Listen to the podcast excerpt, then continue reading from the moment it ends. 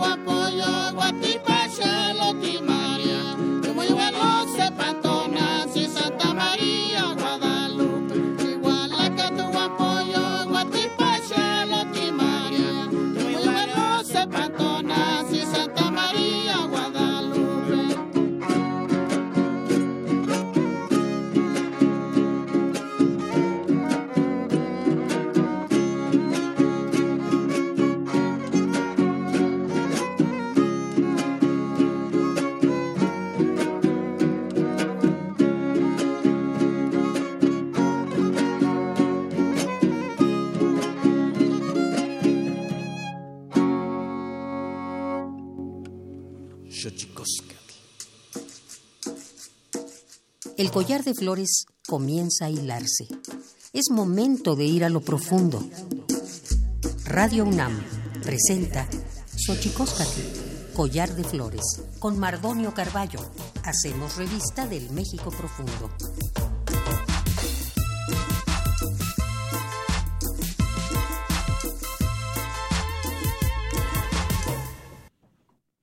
Queritztoquen tatame, guananame, ichpocame, telpocame, oquichpilme, siguapilme, guanoche, tlentechcaquin, pagni, huescateposlahtoli, eh, y tocan radio, unan, nama. Nama, tiyolpaquin, pampamiaquin, tuampoyoan, así con ni tochan y tocan xochicosca, collar de flores. Hola, ¿qué tal, señoras, señores, niños, niñas, jóvenes, jóvenes y todos aquellos que nos escuchan aquí? Nosotros estamos muy contentos de estar en la radio de la Universidad Nacional Autónoma de México, en esta su casa llamada Xochicosca, collar de flores. Estamos muy contentos como como ya vio, como ya supo, estamos muy contentos porque un grupo de amigos, como siempre, ha venido a esta cabina para hablar, para hacer del diálogo un espacio de construcción entre los distintos. Ochicosca, el de flores.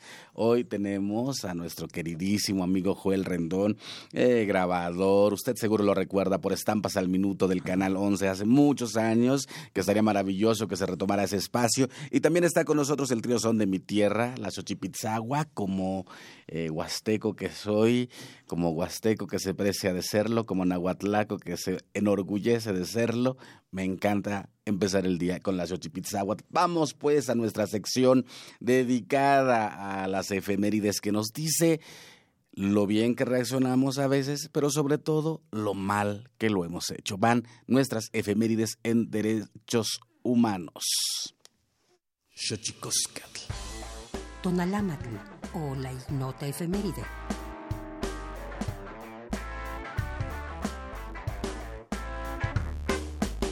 19 de agosto de 2009. En México se emite la Recomendación General número 17 de la Comisión Nacional de los Derechos Humanos sobre los casos de agresiones a periodistas y sobre la impunidad prevaleciente en este ámbito dentro del país. 20 de agosto de 1938. Se crea en México la Casa de España para acoger a intelectuales y escritores españoles exiliados por la Guerra Civil. Dos años después, en 1940, dicha institución se convertiría en el Colegio de México. 21 de agosto de 1944. En México se promulga la Ley de Emergencia para la Campaña Nacional contra el Analfabetismo, puesta en marcha por el entonces secretario de Educación Jaime Torres Bodet para abatir el alto índice de analfabetismo y la marcada carencia de escuelas y maestros en el país, estableciendo también a través de la Secretaría de Educación Pública el Instituto de Alfabetización en Lenguas Indígenas. 22 de agosto de 1950. La Asamblea Europea aprueba la Declaración de los Derechos Humanos, redactada dos años antes por la Asamblea General de la ONU. 23 de agosto de 2003. México firma el protocolo facultativo de la Convención contra la Tortura y otros tratos o penas crueles, inhumanos o degradantes reafirmando que dichos actos están prohibidos y constituyen violaciones graves a los derechos humanos de las personas en el mundo. 24 de agosto de 1821. En Córdoba, Veracruz, el Imperio mexicano obtiene su independencia y se reconoce a la Nueva España como un imperio monárquico constitucional. 25 de agosto de 1790. En Francia, la recién proclamada Asamblea Constituyente de Función Pública en la Declaración de Derechos decretada por el movimiento revolucionario de aquel país.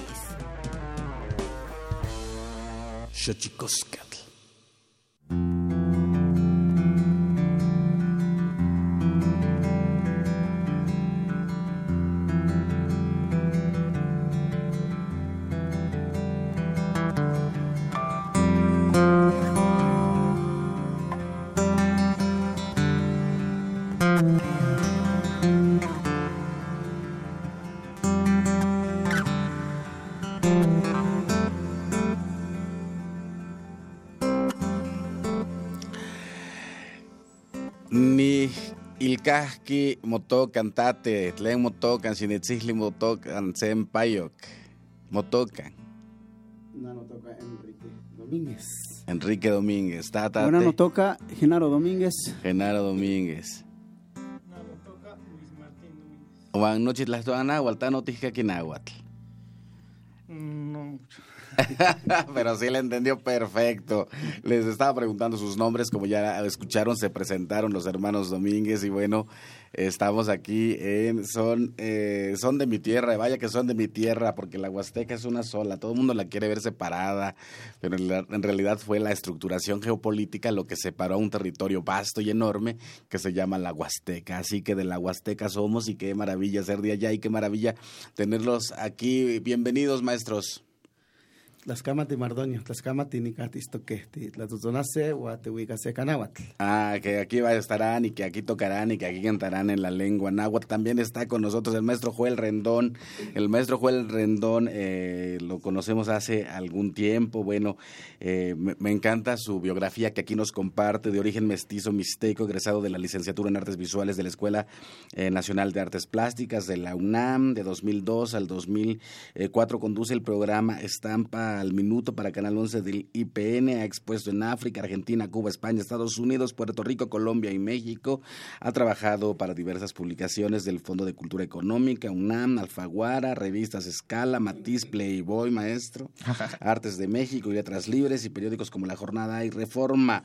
Desde su gráfica ha colaborado también en la escena musical con bandas de rock como La Barranca. Saludos a todos los amigos de La Barranca, a esa conformación de, de esos años, maestro, de 1996. Alonso Arriola, Chema Arriola andaban por ahí en este grupo eh, liderado por José Manuel Aguilera, si no mal recuerdo. Bueno, como docente como docente has dado cursos, maestro, en varios lugares, pero yo creo, yo creo, y si la gente que nos escucha aquí en Xochicosca, el Collar de Flores, tiene memoria, seguramente en los años, aquellos, dos años, a los años 2012, 2003, 2004, irrumpió en la escena de la televisión mexicana eh, una producción que se llamaba Estampas al Minuto, donde eh, Joel Rendón nos enseñaba a hacer grabados, a hacer eh, estampas en, eh, digamos, en los materiales más sui generis que se pudiese inventar, maestro.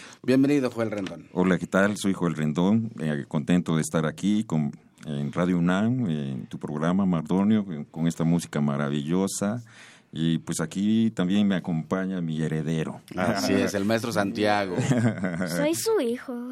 Pues será su heredero, maestro. No, o sea, procura procura que venda su obra a buen precio, que no lo regale para que heredes algo importante.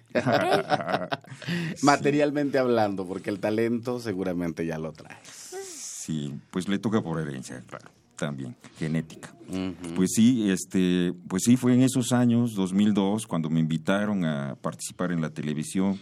Yo era grabador, yo no tenía nada que ver con, con los comunicadores, sin embargo, sí tenía la intención de difundir eh, una enseñanza hacia el grabado, recuperar aquella tradición que hemos venido heredando por siglos y que, y que a principios del siglo XX, XXI, digo, no había como una, habían sido como muy abandonados los talleres, ¿no? Los talleres de grabado, había una crisis. Entonces, pues dije, pues, ¿cómo voy a hacer yo para que en el futuro haya un interés por el grabado, ¿no? Entonces me puse como a, a pensar qué sería lo mejor y pues este en eso pues se me ocurrió hacer un manual de iniciación al grabado para niños que lo ejercí por primera vez en Puebla y que lo y que fue becado eh, por unas becas que se llamaban Educación por el Arte. Mm. y entonces pues eso me dio ese primer impulso no de poder que lanzó el Centro Nacional de las Artes si no mal recuerdo en Bellas Artes en aquel momento eh, dirigido por Lucina Jiménez actual directora del Instituto Nacional de Bellas Artes. Wow mira pues mira, pues esa fue como mi primer acercamiento a difundir la, gráfica. Después este, me dijeron, no, pues este, te están buscando los del Canal 11 para ver si puedes prestar unas piezas, porque me conocían como grabador, este, unas piezas para poderlas animar y hacer cortinillas. Y entonces estando con este, Daniel Schreber, descansa en paz, este, el productor de imagen del Canal 11, y quería innovar y hacer varias cosas. Me pidió por eso estas imágenes que conoció por mi trayectoria de 15 años en ese momento. Y, este, y entonces, pues, este, eh, me invitó. ¿Qué, ¿Qué más estaba haciendo? Le dije, pues estaba dando este taller, estos talleres de abanico, porque pretendía que los niños aprendieran con esa facilidad, con esa este, cercanía de, de elementos cotidianos desde un tortillero, una goma de, borrar, este, y entonces pues fui pensando por ahí. Y, la invitación fue del Canal 11 por Daniel Schrebel y me dijo, ¿podrás hacer algo en un minuto? Y dije, claro que sí, ¿no? Yo vi a la televisión como pantallas de como las pantallas de papel que yo hago, ¿no? Eh, en mis grabados imprimía este imprimo este las imágenes y son también unas pantallas, ¿no? Eh, en televisión pues eran pantallas electrónicas y masivas, ¿no? También lo que persigue la gráfica es eh, desde los principios hacer un arte masivo, no un arte menor, sino es un arte para masas, digo yo, ¿no? Y en eso pues había que, que tomar conciencia y este y tomar la estafeta de esos siglos pasados, ¿no? Y, y eso es lo que hice, dije, bueno, si, si la abren, eh, entiendo todo por dónde va a ir la, el futuro de la gráfica, ¿no? Y entonces me, me atreví a hacerlo y, a perder el miedo de la, de la televisión y a presentarme yo, ¿no? Antes eran mis imágenes, pero ahora era yo como imagen, ¿no? Y eso también me dio otro crecimiento importante para mí, para mí como persona y después para lo que yo, he estado, yo estaba buscando, ¿no? de, de difundir eh, fuera de esos centros este, donde para acceder a ellos había que hacer un examen de admisión, este, un lugar para este, una matrícula, sino abrirlo para un conocimiento para todo el mundo, ¿no? que eso pensé yo que nos iba a mejorar como, como sociedad, ¿no? y entonces aposté a los niños. Pues es una maravilla. Eh, hay, hay, una conjunción como importante en tu trabajo, eh, Joel Rendón, en tanto que siempre es necesario, me parece, buscar en las nuevas generaciones, fíjate, el, el sustento de la propia carrera, ¿no? Porque al final eh, uno tiene que estar generándose un público, granjeando un público para que se allegue al arte que practicamos, ¿no? Y, eso es una maravilla que lo conjugaras con la televisión, los medios de comunicación. Yo siempre he estado en desacuerdo cuando dicen que la televisión es basura. Yo pienso que la televisión eh, es, una, es una caja, literalmente, eh, que exponencia ah, de aquello que lo llenes, ¿no? Y eso me parece, me parece importantísimo. Algo que también me parece que la música de raíz mexicana pues se ha enfrentado también, ¿no? La cerrazón de los medios de comunicación con respecto de la eh, de difusión, de difusión de su propio arte. ¿Cómo les ha ido en los medios de comunicación, maestro? ¿Los entrevistan seguido? Estamos ya platicando con el trío Son de mi Tierra. Pues sí, gracias a Dios, pues sí nos ha ido bien. Vamos, este, participado en varios eventos culturales, también en las estaciones de radio. Hemos tenido esa fortuna de, de, asistir a varios lugares. Pero no es tan fácil, ¿o sí? No es fácil, no es fácil porque en lo que es nuestra música huasteca, los guapangos y los sones, pues le hace falta más difusión, ¿no? Y eso es lo que buscamos nosotros, tratando de, de darlo más a, no sé, por ahí mucha gente también que lo aprecia la música, nuestra música, y sí nos ha, eh, echado la mano de, de estar en las estaciones de radio. Así como usted, aquí ahora, que estamos aquí en Collar de Flores, pues agradecidos estamos de, de darnos esta oportunidad. Eh, ¿cuándo, ¿Cuándo comienza el, el, trío, maestro? Eh, el trío, pues, eh, en el 2014. 2014. Los, los tres. Yo, yo, somos músicos eh, hace años, pero formalmente el trío se formó en el 2014. En el 2014. Sí, más o menos, sí. Ok. ¿Y qué, cómo, cómo les ha ido ya del 2014? Ya son, ya, ya son, ya son cinco añitos. Sí, ya son seis, ya. Seis, son seis años, sí.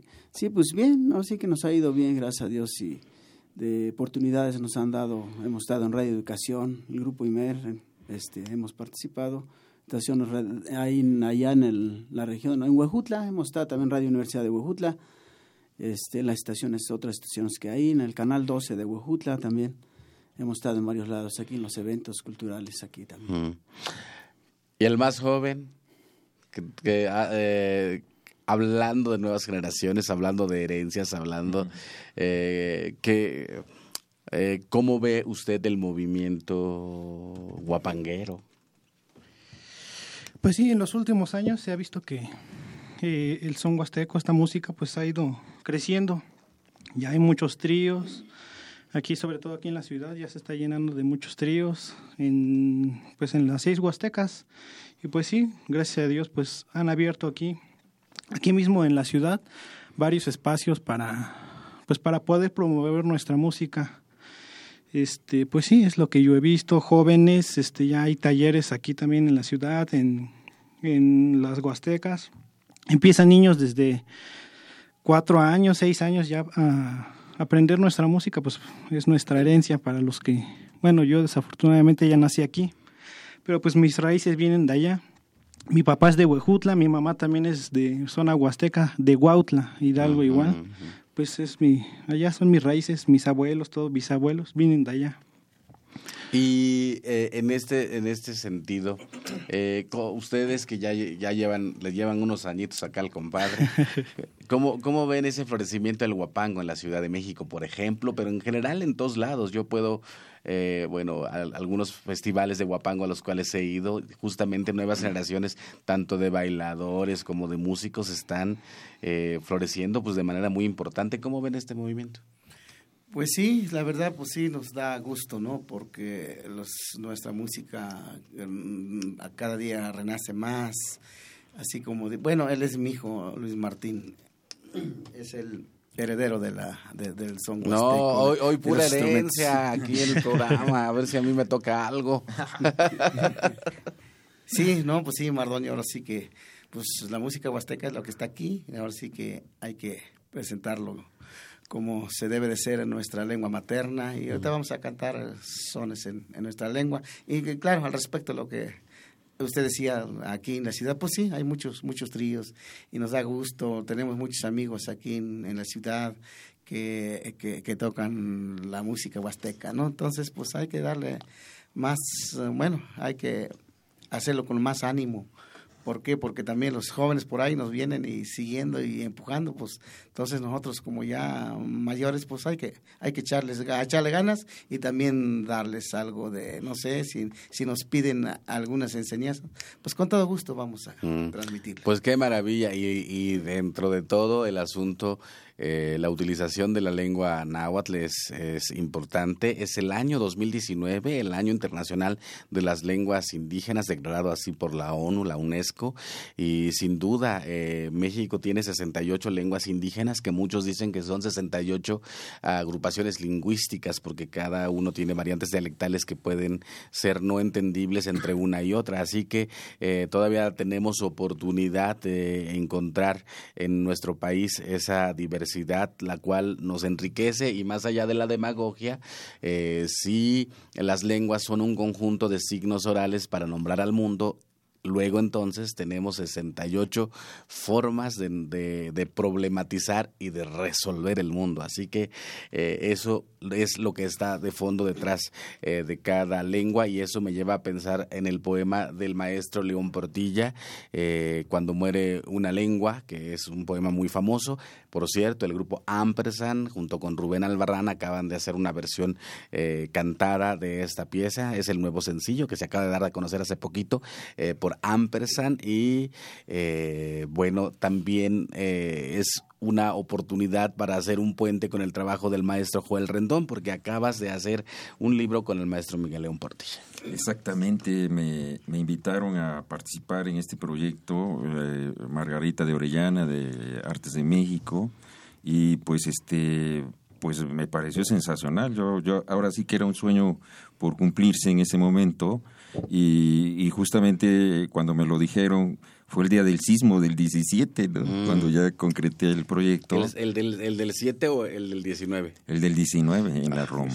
Uf. ¿Estabas ahí en la Roma? Estaba ahí en la Roma, en, este, en Artes de México.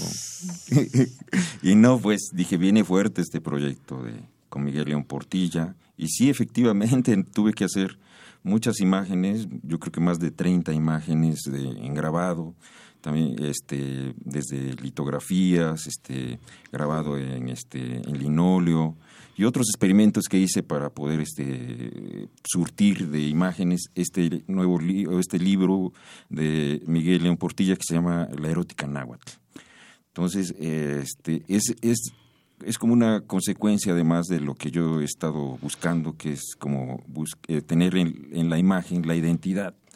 Eh, pero esta identidad es como más profunda, ¿no? Eh, hablar del erotismo náhuatl es como entrar a, este, a, la, a, la, a la médula, a la sangre, a, a, lo que, a lo que nos formó, a lo que nos hizo también, ¿no?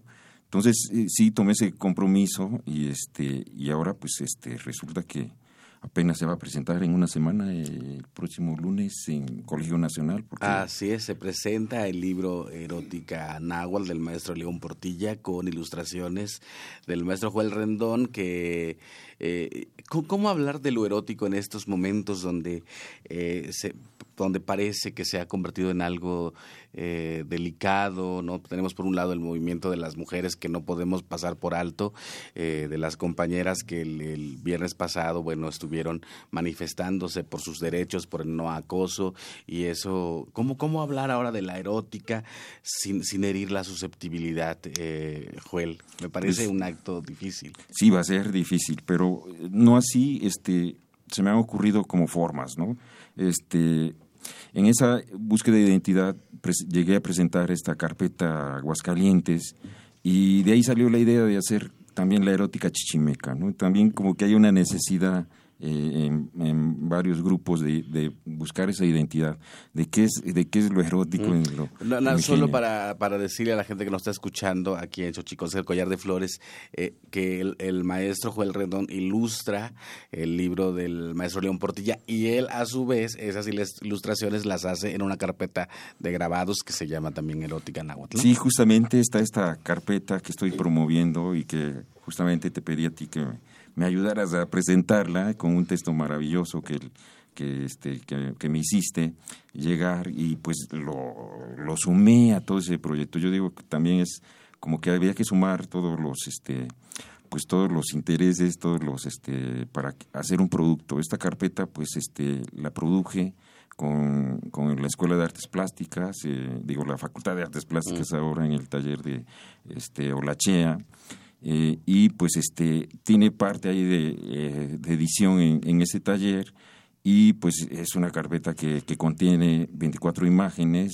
eh, que ilustran el libro en cada uno de sus capítulos y que pues es un producto que también hice en mi taller, el taller de estampa al minuto o taller mismo del autor, ¿no? que le llamo yo pero pues este ha tenido mucho éxito este, esta carpeta casi se me acaba porque ya la compraron en Stanford ya ya ha estado como moviéndose para todos lados y entonces este creo que es es este es un objeto pues este que quedó para quedarse. Y qué maravilla fíjate que explorar eh, el erotismo lo, lo, sexual entre los pueblos indígenas que generalmente no se ha tocado generalmente eh, es un hay como una cierta romantización, un cierto romanticismo en torno a los pueblos indígenas que me parece en el fondo anula a los pueblos indígenas al, al eh, quitarles el erotismo, la sexualidad, y, eso me parece que es fundamental encontrar ahora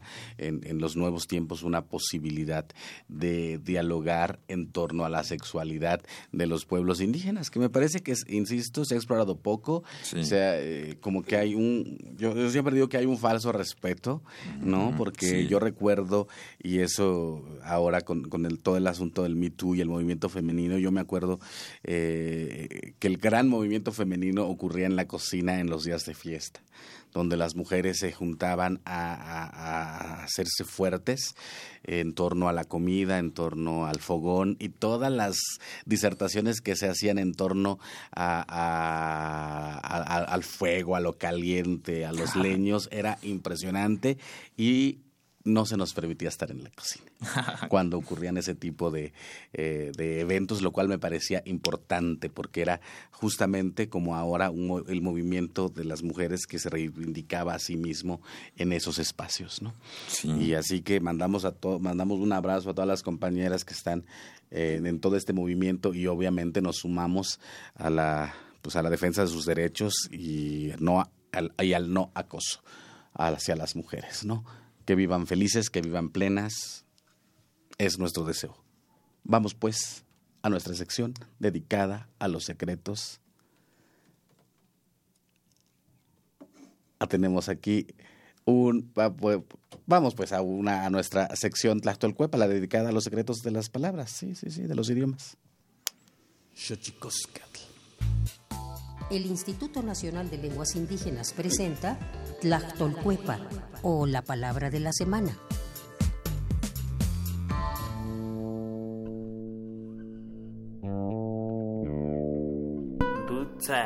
Esta es una expresión de origen ñañú, variante del otomí hablada en la región del Valle del Mezquital, estado de Hidalgo, que se utiliza para referirse a aquella sensación violenta, repentina de frío, acompañada de contracciones musculares, que a veces precede a un ataque de fiebre o que es producida por una emoción intensa, especialmente de terror. Los escalofríos. El vocablo no cuenta con una traducción literal al español. Proviene de la agrupación lingüística otomí, que a su vez pertenece a la familia lingüística otomangue, la más grande y diversificada del país. De acuerdo con el Catálogo de Lenguas Indígenas Nacionales, editado en 2008, la lengua otomí se habla en los estados de Hidalgo, Tlaxcala, Estado de México, Guanajuato, Michoacán, Querétaro, Puebla y Veracruz. Tiene ocho variantes lingüísticas y cuenta con 307.928 hablantes mayores de tres años.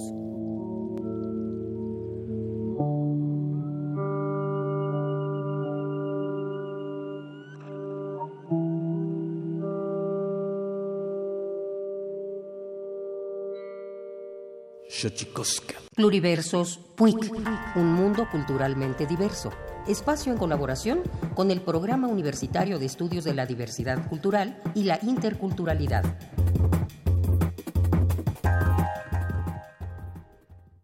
Auca,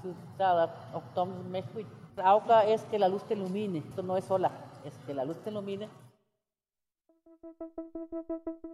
los Kumiai son uno de los cinco pueblos y humanos que quedan en Baja California. Para el INALI, la lengua indígena Kumiai tiene un riesgo muy alto de desaparecer. El Censo General de Población y Vivienda de 2010 informa de 381 hablantes distribuidos en los municipios de Ensenada, Playas de Rosarito y Tecate, Baja California. Para hablar de ello, entrevistamos a Norma Mesa Calles, habitante de Puntas de Nejí, una de las tres comunidades donde habitan la mayoría de los Kumiai. Pues ya llevamos cuatro años, pero no hemos rescatado al 100% un joven. Estamos grabando para dejarles el día de mañana que cualquier joven cuando se le interese, interese pues vaya y rescate. Porque lo poquito que aprenden, lo que nosotros les hablamos diario, diario, pero los niños tienen que ir a la escuela y hay otros que se quedan, pero se van a los poblados más cercanos, entonces uno los va perdiendo. Entonces ellos se les olvida bien fácil el, el porque no fue su primera lengua. En 2007 cuando fallece mi madre, entonces yo quise hablar con uno de mis hijos y de repente no me entendía, o me entendía, pero me hablaba en español. Y dijimos, ah, canijo, no, nosotros hablamos, pero no podemos comunicarnos con nuestros hijos. Yo creo que el desuso también de, que nosotros estamos trabajando para comer, para darles estudios, pensar en que tiene que ir a la ciudad, tiene que cuidar también su territorio, pero también tiene que ir a estudiar para vivir en el mundo donde estamos. Una de las iniciativas de Norma Mesa Calles por salvaguardar la lengua ha sido grabar en conjunto con sus hermanas los cantos sagrados de la cultura kumiai. Este material además ha sido concentrado en un libro de poesía compilado por las hermanas Mesa Calles. En mi comunidad son 15, 15 hablantes con que puedes platicar. Variantes sí, tenemos San, José de las Zorras, Inejí y La Huerta. Son variantes pero algunas todos nos entendemos. Por ejemplo, yo puedo hablar con los tucapás también, los cuás también, los con Santa Catarina. Cuando una lengua es, la conoce, pues puedes entenderla a todos y platicar con ellos. Por eso es, es triste cuando un joven pierde pues en la lengua, entonces lo aprende ya de grandes. Ojalá que lo aprendan al 100%, pero pues, ahí estamos luchando y seguimos. Hemos grabado, si entra al YouTube, allá la literatura como hay, mi hermana canta una, una canción de sanación y es hermosísima.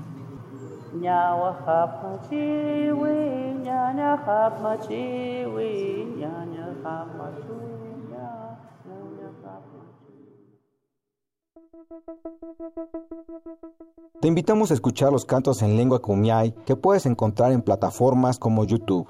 ¿Qué otras iniciativas conoces que sirvan para el rescate de las lenguas indígenas? Compártelas en nuestras redes sociales, arroba PuicUNAM en Twitter y PuicUNAM en Facebook e Instagram.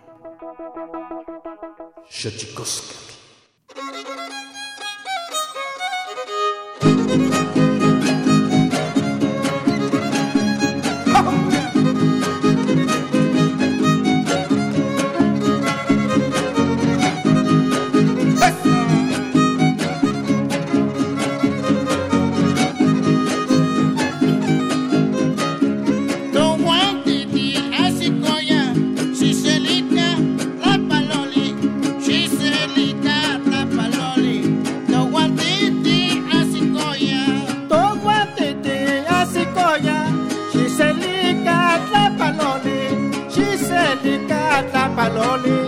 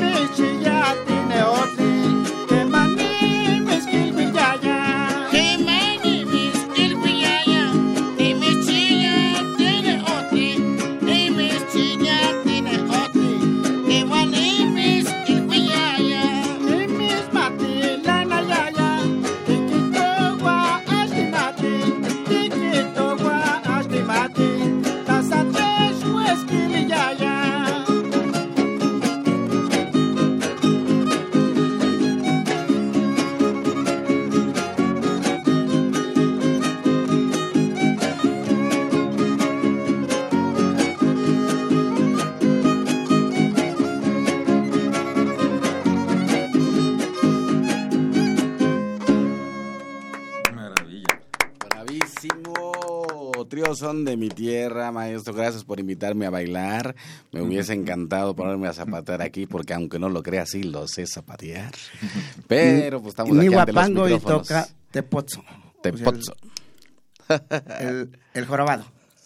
Es una maravilla escuchar un guapango. Además, escucharlo improvisar en náhuatl, gracias, le agradezco. Eh, es, es maravilloso. Yo creo que es creo que había a Julián Cuervo, si no mal recuerdo, al que había visto improvisar en náhuatl hace muchos años allá por Tepetzintla, Veracruz, y es la segunda vez, creo, que escucho a alguien improvisar en náhuatl, maestro, así que muchísimas gracias. Qué maravilla. Qué, qué, qué, qué lástima que la gente que nos está escuchando aquí no, eh, eh, no entienda el náhuatl, la gran mayoría, pero para los que entendieron estuvo increíble. Muchas gracias, maestro. Y seguimos, seguimos aquí con eh, Trío Son de mi Tierra, Guapangos en náhuatl, con Luis Martín Domínguez eh, en el violín, con Genaro Domínguez en la jarana y con Enrique Domínguez en la quinta guapanguera. La quinta guapanguera, para los que nos están escuchando, es la que hace de bajo, que es un, un guitarrón un poco más grande que la jarana. La jarana es la más chiquita y el violín, obviamente, todo el mundo lo conoce. Pero, ¿cómo los podemos localizar, maestro? A ver si les caen los contratos millonarios de las disqueras transnacionales para que ustedes hagan ahí un.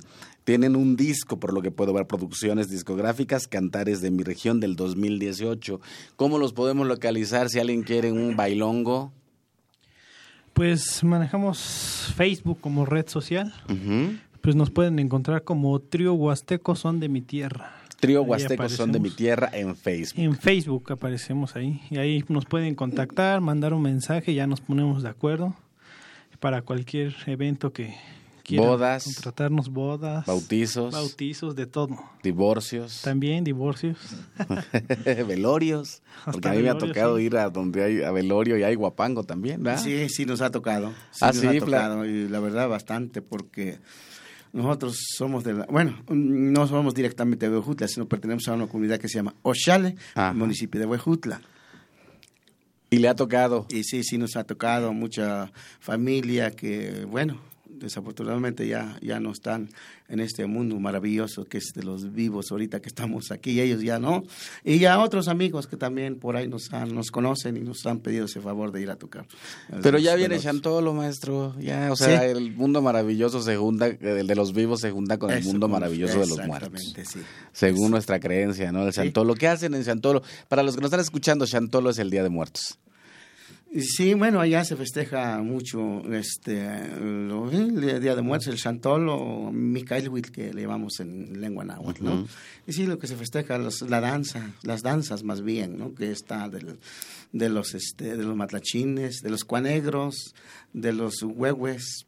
Y entonces, pues sí, se hace una fiesta. Bueno, la fiesta más importante para en la Huasteca es eso, el Día de, de- de Muertos. Fíjese que sí, que qué maravilla, maestro Joel Rendón. Fíjese que, que en la Huasteca la Navidad no muy y el Año Nuevo tampoco. Sí, sí, sí, Es, es es, el Día de Muertos, el Milcailhuitl, como dice acá mi compañero eh, en- de la Quinta Guapanguera, Enrique Domínguez. Es, es, es la fiesta buena. Sí, eh, y parece que ha incrementado, ¿no? Parece que, que vencimos el Halloween, ¿no?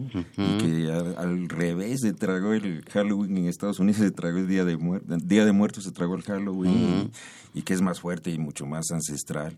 Yo lo tomo, ¿eh? Yo lo tomo eh, lo- los, este, los ritos también, y trato de... El año pasado hice una ofrenda al grabador este, anónimo, en donde pues puse a todos los grabadores de mexicanos y los que se han ido sumando ahora y pues este también es un es un trabajo que los grabadores debemos este hacer ¿no?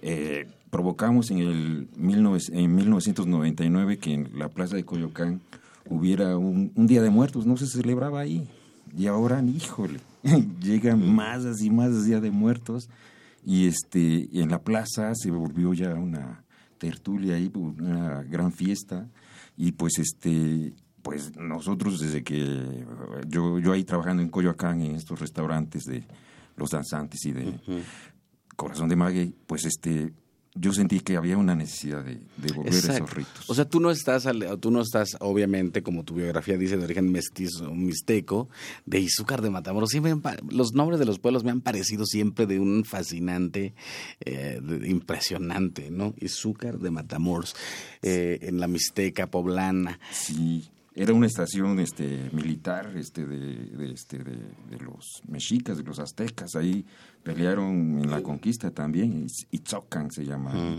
Ya después pues lo mestizaron, este por ahí Hernán Cortés puso el primer ingenio, por ahí muy cerca de, de azúcar.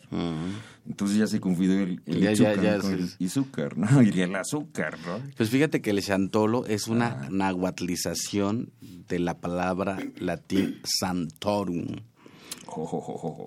Mira. Y, se, y se, se- luego se pasó al a chantolo como una forma de nahuatl- la- nahuatlización del latín.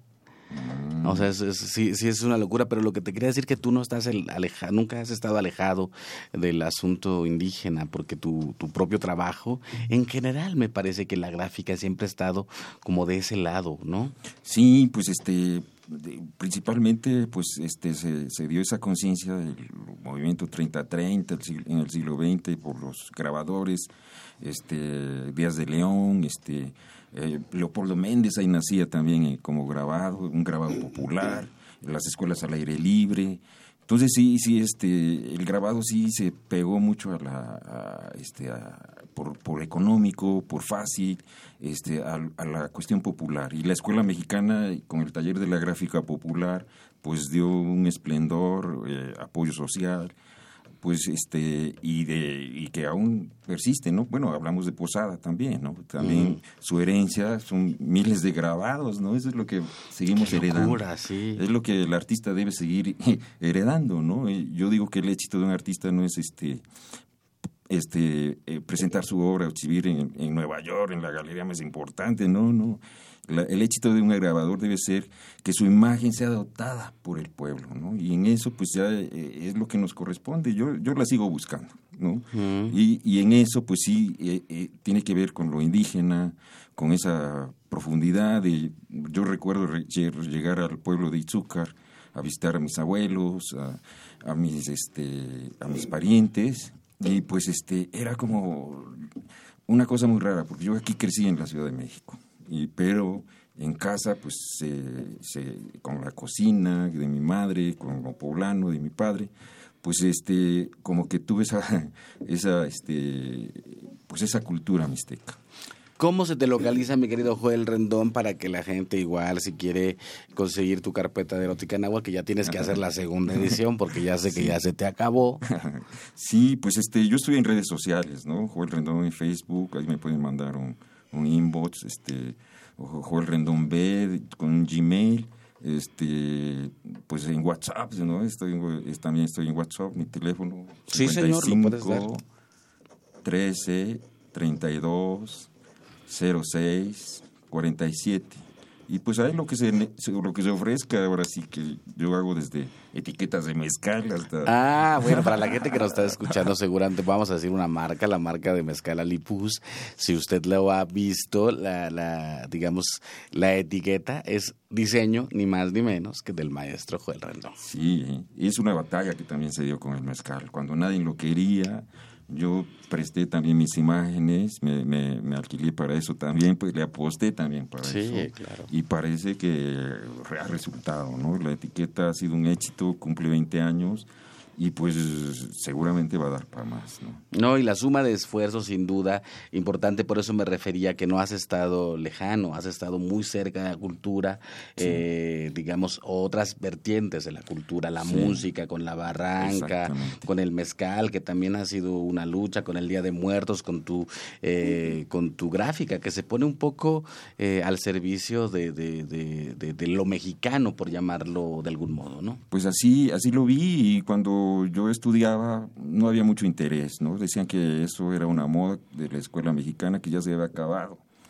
Y había una, una tendencia a hacer arte abstracto. Y cuando yo crucé, crucé por ahí, por la, por la Facultad de Artes ahora, pues me hice abstracto, pero al final dije, no, lo que vale es la forma y la figura para una comunicación. Y entre, la, entre esa necesidad de comunicarnos entre nosotros, entre nuestro comunidad, entre nuestro país, nuestro pueblo, pues creo que la imagen es más importante que, este, habla más de mil palabras que un trabajo abstracto. Pues qué maravilla, maestro. Yo, creo que sin duda sí has estado ahí y sí me debería decir que mucha gente pues nos contagiamos, eh, digamos, desde nuestra neofitez de, pues de jóvenes con tu trabajo, ¿no? Sí, pues esa fue la inquietud, la, la intención básicamente, ¿no? Yo no sé si lo visualicé perfecto, como ahora, pero sí fue como una cosa muy intuitiva en donde sí había que conciliar, ¿no? Yo, digo, pues este, lo mexicano, ¿por qué no? Sí, sí, yo, yo nada más sé de esto, ¿no? Eh, no puedo hablar de Joseph Beuys, de los alemanes de la escuela de Nueva York, y bueno, yo hablo desde acá. Y eso me toca, ¿no? Tomé la estafeta y dije, pues esto es lo que yo más sé y con lo que puedo participar y con mis habilidades que adquirí y que he desarrollado, pues, pues me pongo al servicio de México. Qué maravilla, maestro. Pues el maestro Joel Rendón aquí en Xochicosca, el collar de flores. Llámenos 55 23 54 12, 55 36 43 39, 55 36 89 89. También el trío Son de mi Tierra. Y todavía le quedan discos, maestros. Todavía se puede localizar. ¿Cómo podemos hacer que la gente que nos escucha aquí en Xochicosca, el collar de flores, consiga algún ejemplar? Pues sí, todavía tenemos discos disponibles para los que quieran adquirirlo. Nos pueden contactar igual por el Facebook que les acabo de dar, Trío Huasteco Son de mi Tierra, o por vía telefónica. Mi número es 55 49 02 49 59. Perfecto, pues esperemos. 4902 4959. 50. A ver, para contactar al maestro Joel Rendón, en, ya sea en las redes sociales, en el Facebook, eh, o al 55 13 32 06 47. Repito, si usted está interesado en algún grabado del maestro Joel Rendón, al 55 13 32 06 47. Y si está interesado en algún disco eh, de nuestro trío invitado de hoy, Trío Son de mi Tierra, 55 49 02 49 59. Estamos en lo correcto. Eh, Joel Rendón, amigo, se acaba el tiempo. Muchísimas gracias por habernos acompañado y que tu trabajo sea, me parece, eh, que sea reconocido como se merece. Muchísimas gracias, eh, Claso Camacho. Eso significa muchas gracias y de la música nos vamos a despedir, maestros, como se debe. Al ratito nos vamos a despedir después de la sección dedicada a los libros, más libros al rostro, o lo que es lo mismo, más Amoch menos Face, y con ustedes nos despedimos cantando.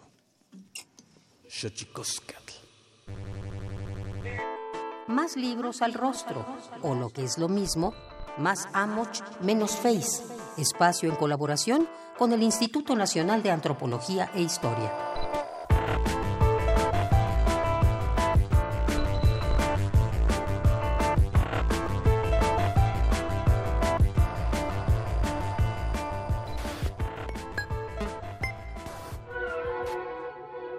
La artesanía en Guerrero, como en otras regiones del país, es un fenómeno heterogéneo y en constante proceso de transformación que abarca desde objetos que derivan de tradiciones prehispánicas y manifestaciones originadas a partir de la conquista hasta los artículos de reciente creación ajenos a pautas tradicionales que solo tienen un significado económico para los productores. También son diversas las formas en que la artesanía se inserta como mercancía en la estructura económica dominante y sus mecanismos, vías de distribución, sus ámbitos de comercialización y de consumo.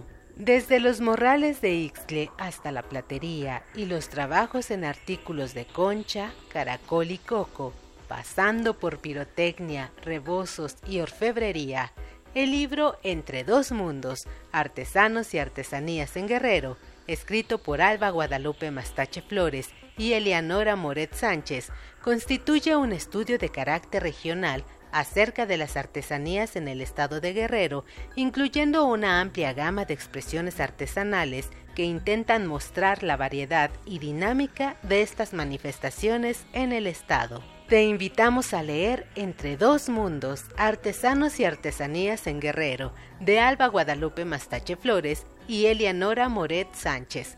Descárgalo gratis en el apartado de libros electrónicos dentro del sitio web difusión.ina.gov.mx.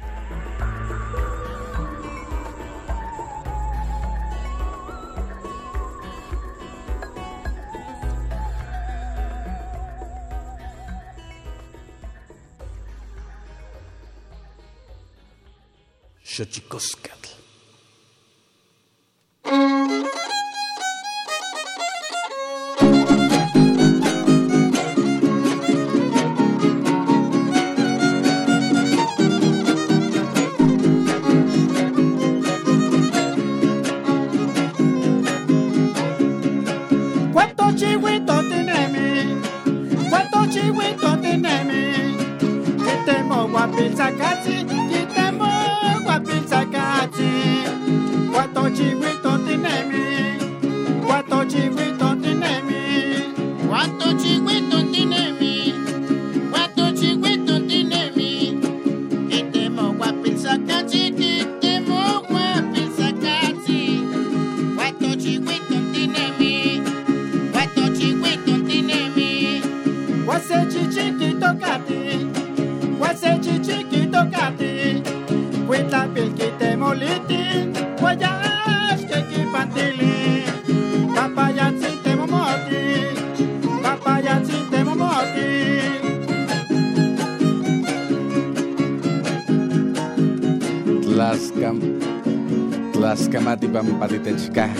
Nica, Pancho Chicosca, Collar de Flores, ni Yolpaki, Pampanama, Oncac, Miac, Tlatotzontli, ni Yolpaki, ni Tlaxcamatilia, Nochitlen, eh, Techcaquisque nican, Juan Nochitlen Techpachalo con trío son de mi tierra, Juan Nisa y Octohuampo y tocan Juel Rendón Tlascamatimiac, Tlascamatilianos, Guía Alejandra Gómez, Héctor Castañeda, Aldo Herrera, Emanuel Silva, Indy Terán, Diego González, Frida Barco, Juan, Tojuan, Teyolpaquin, Pampanicantitz, Toquen, Tlascamatimiac, Timomela Guampanchi, Cuelli, Tonati, Chicago, Macue, Pónimo.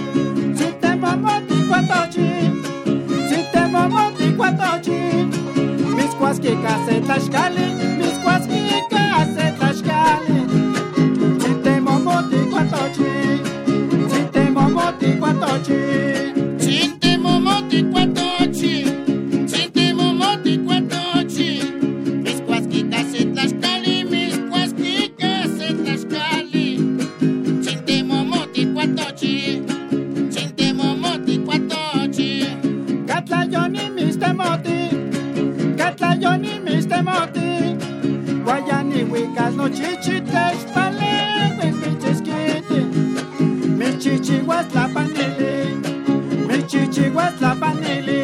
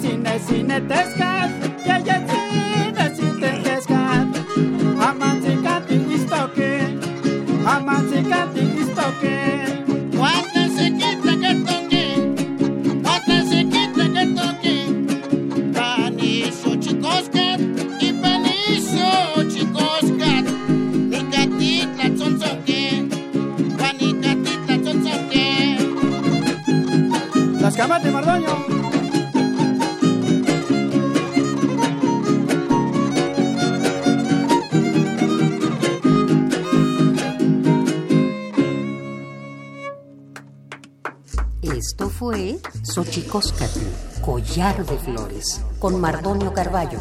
Hacemos revista del México Profundo. Una producción de Radio UNAM. Experiencia sonora.